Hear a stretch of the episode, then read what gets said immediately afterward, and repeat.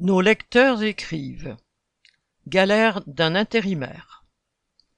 Jeune chômeur depuis plusieurs mois, je me suis résolu à m'inscrire en intérim pour travailler dans une des usines de ma région. Je postule le vendredi matin et l'agence m'appelle à 14 heures pour un rendez-vous le mardi.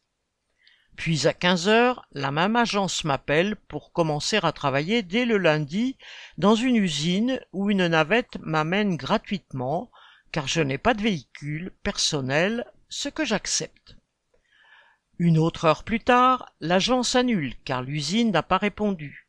Le rendez-vous du mardi est maintenu. Le mardi, j'arrive en avance à l'agence qui m'appelle à dix mètres de sa porte pour me dire que je peux commencer dès l'après-midi dans l'usine qui n'a pas répondu le vendredi.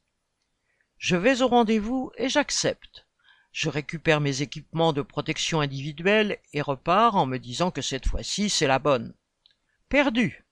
Quinze minutes plus tard, l'agence m'appelle, ma mission est annulée, la navette de transport n'a plus de place. Et dire qu'il y en a qui prétendent qu'il suffit de traverser la rue pour trouver du travail. Un lecteur de Metz.